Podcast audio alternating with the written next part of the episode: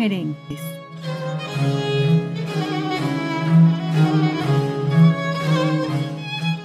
Un espacio reservado para curiosos impulsivos.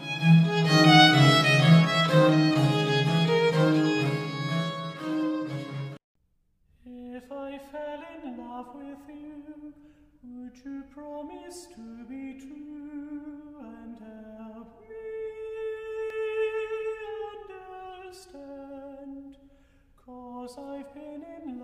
before, and I found that love was more than just holding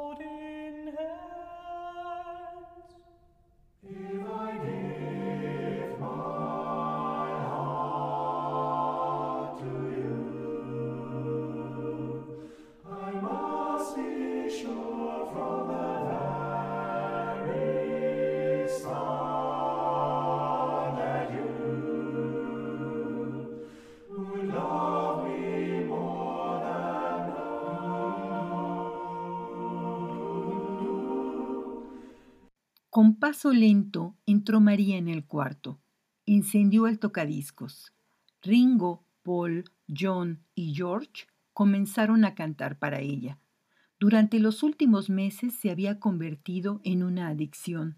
Eran los causantes de que a diario resonaran portazos entre su madre y ella. Incluso estuvo a punto de romper con Iván porque él se indignó con alguna blasfemia proferida por Lennon. A pesar de los juicios de su novio, María buscaba cada LP de los Beatles como la única palmera en medio del desierto. Ese tocadiscos portátil azul había sido el regalo secreto de su padre para María dos navidades atrás y doña Lola nunca se lo perdonaría.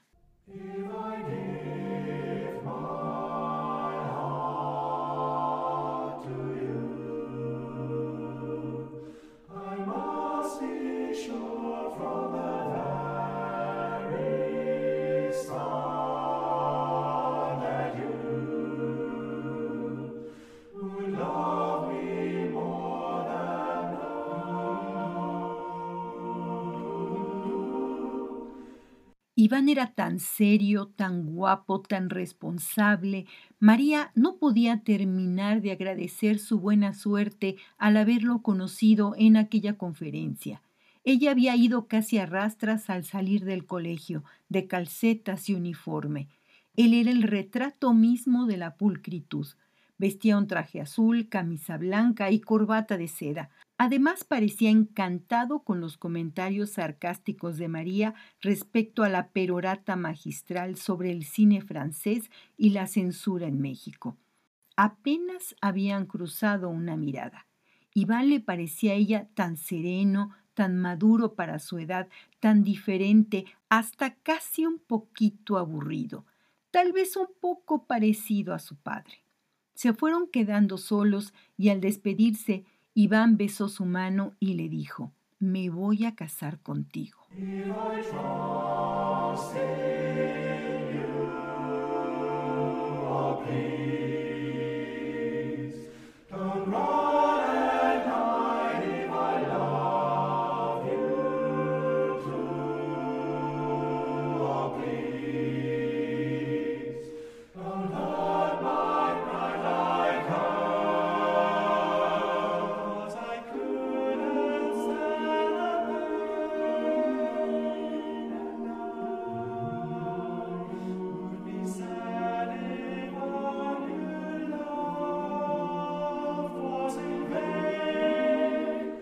La verdad era que su madre estaba encantada con el enlace matrimonial.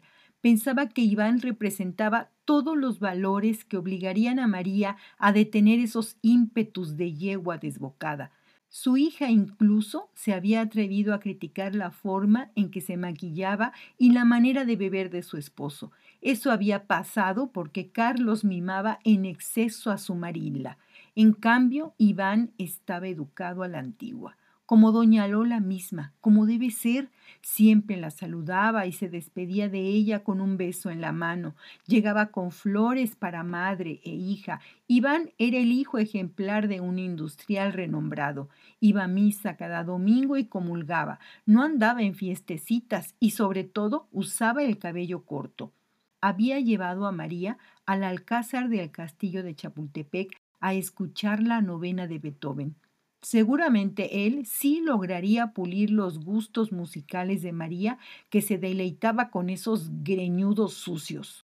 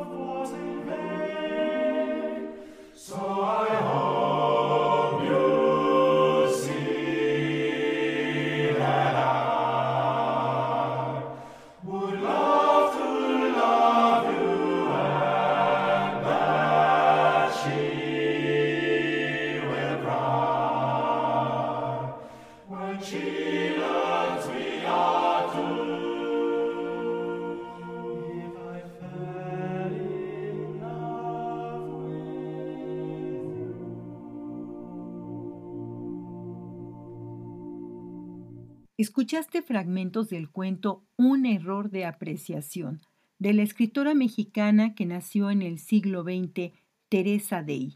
Anímate a leerlo completo, búscalo y disfrútalo.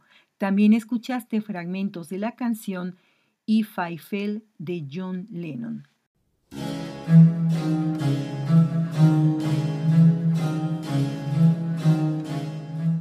Fragmentos sugerentes es una producción de Lorena Segrove en 2022.